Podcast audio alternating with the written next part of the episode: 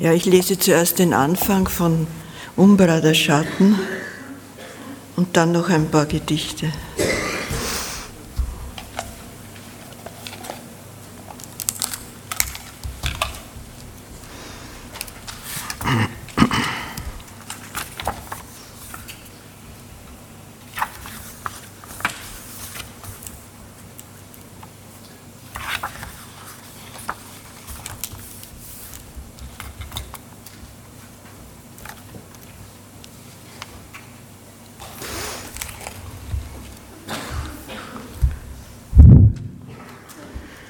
So bin ich heute den ganzen Morgen umhergetaumelt, habe alles getan, was ich musste, aber eben wie abwesend, zylindertragend, mit zusammengebissenen Zähnen, grauem Frack, etwas ratlos, zunehmend hektisch. Und am Abend war dann das Gartenwerk entworfen. Während ein dunkelgelbes, honigfarbenes, bräunliches Licht von außen kommend mich umfangen hält, eng umfangen hält, erschien mir vom Fenster die Gasse hinunterblickend das quere, silbergraue Schieferdach am Ende der Gasse als lichtes Transparent, welches sich von einer Straßenseite zur anderen zu spannen schien. Die 28 Modelleinstellungen, Mondeinstellungen Mondanstalten so reversibel. Ich habe dabei das Verlangen gespürt, die 28 Mondverklärungen, Mondverführungen, Mondausbrüche, Mondausschweifungen, Mondandachten als fiktive Modelle zu betrachten, namentlich Malven, namentlich Malven pflückend, bei Sonnenuntergang, ganz oben an Messers Schneide, in Tallern zum Beispiel, zwischen den Sphinxen. Knarr und Knall laut unter einem Regen von Robinienblüten, die Liebesregung, die Fußzerschneidung, die Lichtverschmutzung. Ich sitze im reißenden Paddelboot, meine Bewegungen immer unsicherer, schwächer, ein Ungenuss, eine Verfrorenheit, ich gehe unter. Nur das Gartenwerk, der Anblick des Gartenwerks kann mich noch retten. Was sonst sollte es anders sein als ein Blühen, ein tausendfach Blühen in meinem Gartenwerk, blühendes Gartenwerk wie ein Lachen aus seinem Gartenbruders Mund, wie ein Lachen aus seinem Gartenbruders Mund, wie ein Weinen aus seinem Gartenbruders Augen. Ich suchte lange in meinem Gartenwerk nach seinem Lachen, nach seinem Weinen. Ich suchte lange in diesem Gartenwerk nach den gemeinsamen Tagen, in welchen ich meine Existenz ganz eingeebnet, ganz ausgelöscht, ganz allegorisch gemacht hatte ein Häufchen Asche, ein Häufchen Schnee, die gejäteten Blumen, das smaragdfarbene geschnittene Gras, das Gras auf schönen Graswangen liegend, an der Erde, auf Graswangen nämlich, namentlich Grasnarbe, sein Tuch, seine Halsbinde und zur Befestigung die schimmernde Nadel im Blumenkissen, in der Mitte der Wiese, meine rote Perücke nach diesen gemeinsamen Tagen, in welchen ich meine Existenz ganz aufgehoben hatte oder wenigstens bemüht war, diese ganz einzuebnen, ganz aufzugeben zugunsten einer Gemeinsamkeit. Umso heftiger schnellte und schnalzte sie dann zurück, auf mich selber zurück, nichts zu machen.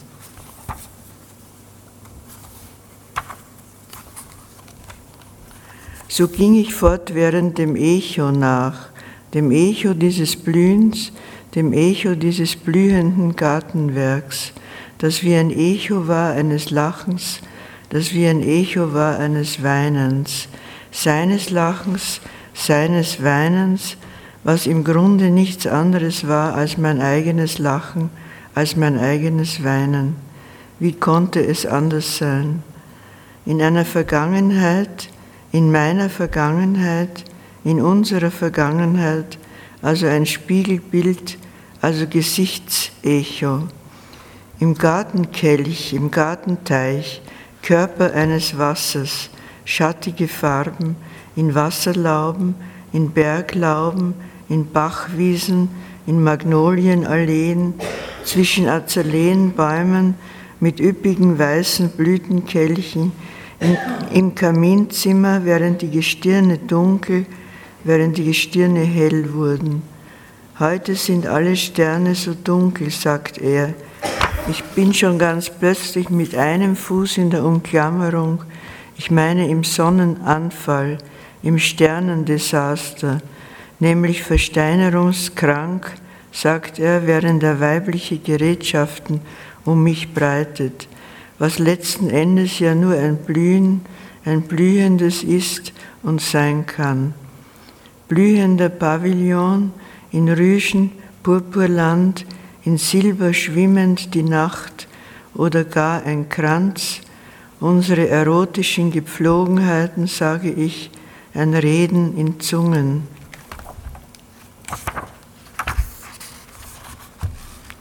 Graugrün die Hauswurz im Gemäuer der Uferböschung, an den Hauswänden graviert der bleifarbene Schwalbenhimmel darüber. Wir malten uns alles nicht perspektivisch aus, sondern das Dargestellte klappte in die Ebene um. In die Auslage eines Friseurladens war Stroh gestopft und wir flanierten endlich verglichen zerstreut stehende Blätter mit struppigen Haaren. Die Blüten der Feuerlilien werden von den Kindern in den Mund gesteckt. Gelber Blütenstaub färbt die Nase. Als wir das Gartenhaus wieder betraten, stand da ein Topf mit weißen Lilien im Zimmer. Die weißen Lilien, Totenrosen, auf Gräber gepflanzt, darf man nicht ausreißen, sagt er, da sie der Tote sonst holen kommt. Wenn Kinder von einem erhöhten Punkt fallen und keinen oder im Verhältnis zur bestandenen Gefahr nur geringen Schaden erleiden, so glaubt man, dass der Schutzengel das betreffende Kind in der Luft gehalten hat oder es behutsam hat niederfallen lassen. Wenn man von einem Toten Böses spricht, so leidet der Tote während der Dauer dieses Gesprächs.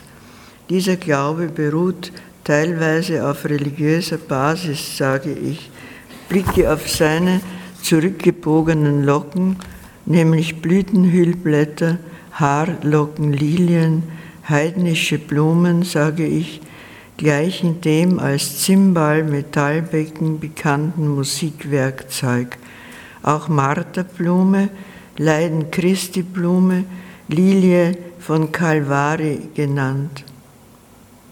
Als wir Ende Juli aus dem Gartenhaus traten, hörte ich plötzlich das traditionelle Weihnachtslied aus einem im Freien angebrachten Lautsprecher, vielleicht Täuschung. Es tönte dann aus dem Lautsprecher über unseren Köpfen, schön blau-violett in zurückgebogenen Ähren, die folgende Sommernacht. Die Schmetterlingsvielfalt nimmt ab, sage ich, aber auch wir sind ja nur Eintagsfliegen und bald werden wir uns selber vergiftet haben. Zahlreich die Ereignisse, welche hinter einem einzigen Ereignis stehen, sagt er, Gartens Bruder. Das Große ähnelt dem Kleinen, sagt er, Gartens Bruder. Unsere Wirklichkeiten hängen vom Maßstab ab. Wenn ich die Berge anblicken kann, ist es nur eine große, ist es mir eine große Orientierung, sagt er. Mein Leben besteht beinahe nur noch aus Verhinderungen, sage ich. Jetzt bin ich so schneckenhaft, sage ich, was die Langsamkeit angeht, mit der ich das alltäglich Allgemeine verrichte. andernteils was das Trachten nach einem für mich sein können betrifft. Ich möchte im Schneckenhaus bleiben, nur die Fühler ins Freie, in die immer noch unsere Nerven bestrickende Naturwelt. Brusttöne Nachtigall und welche einen betörenden Glanz über dieses Gartenwerk gießt. So möchte ich am liebsten den ganzen Tag und die ganze Nacht in diesem Garten verweilen, umhergehen, betrachten, schwelgen und schweigen und die fliehende Zeit, nun ja, am ehesten anzubinden in diesem unseren Garten, in diesem unseren Gartenzimmer mit dem Blick auf die schimmernde Baumgruppe, futuristische Rosenpost, der winzige rote Fächer, ein zu Boden gesunkenes Mohnblumenblatt von wilder Farbe. Ach, der Garten blüht, ist ganz überwachsen, den Mimosenbaum ziehen blaue Lichter, wicken ins Tiefe des anderen Blau hinab. Besonders die frühen Morgen, wenn das rosa Licht des vergangenen Abends noch auf den Mauern ruht, sind wunderbar. Da denke ich oft mit Entzücken. Und jetzt noch drei Gedichte, in, der, in, de, in denen auch also neue Gedichte, in denen äh, Blumen vorkommen und, und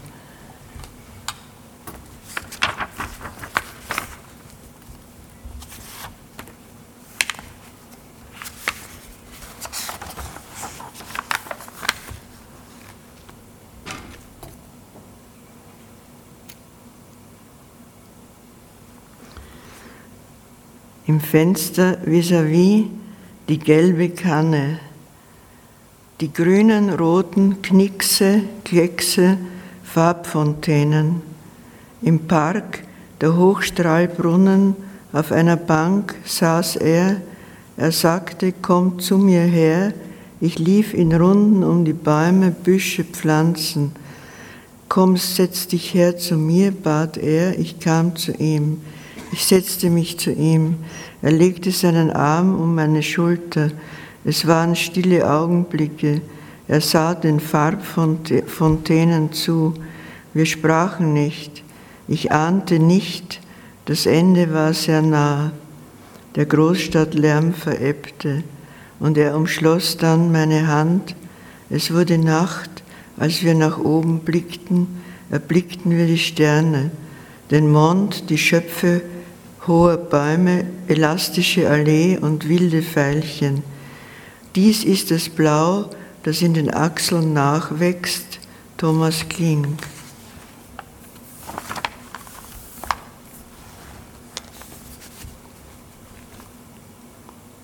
Auf dem Wasser zu singen.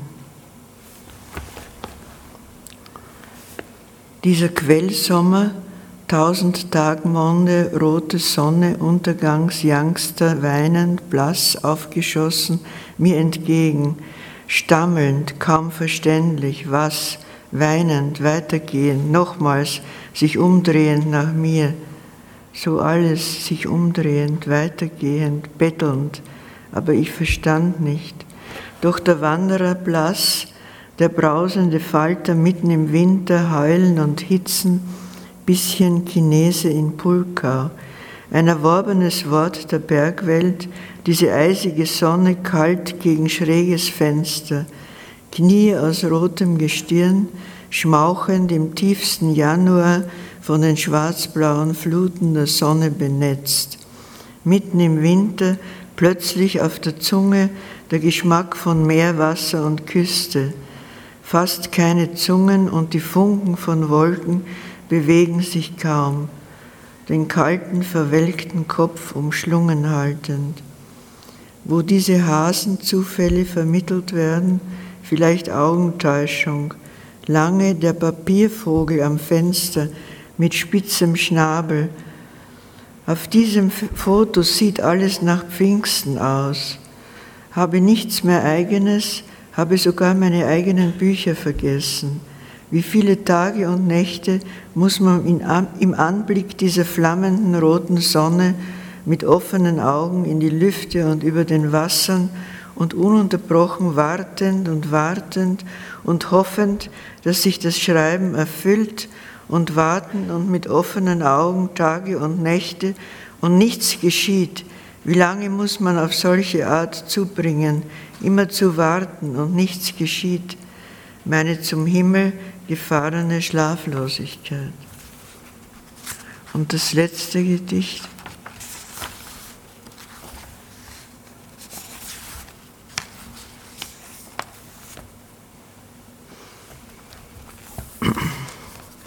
Das Atmen der Alpen.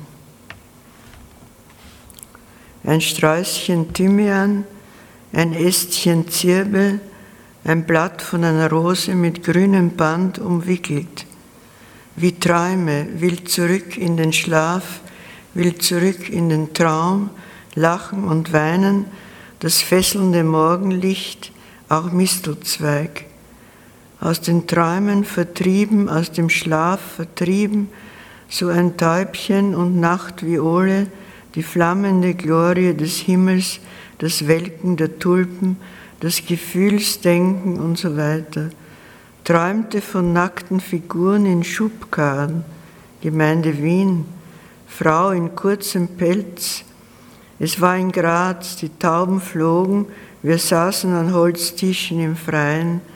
Der Wolfgangsee friert jetzt zu und immer noch Schneeball und weiße Ebereschenblüten, weiße Gartenhecken und Margarite sind schon Löcher im Fenster, Gefunkel, kann wieder hinausgucken, Kuckuck und Flor und Fetisch und grüne Waldgebräuche voll Verdienst und dichterisch wohnt der Mensch auf dieser Erde. Die dornigen wilden Waldeshallen, Dante, des Morgens Garten, dort wo das schwarze Auge glänzte wie ein offenes Reh, der Wind so stechend auf dem Lande, mit dieser Vogelfeder verschwärmt in einem Tintenfass und billig dein Gebrauch des Wortes Liebe. Dankeschön.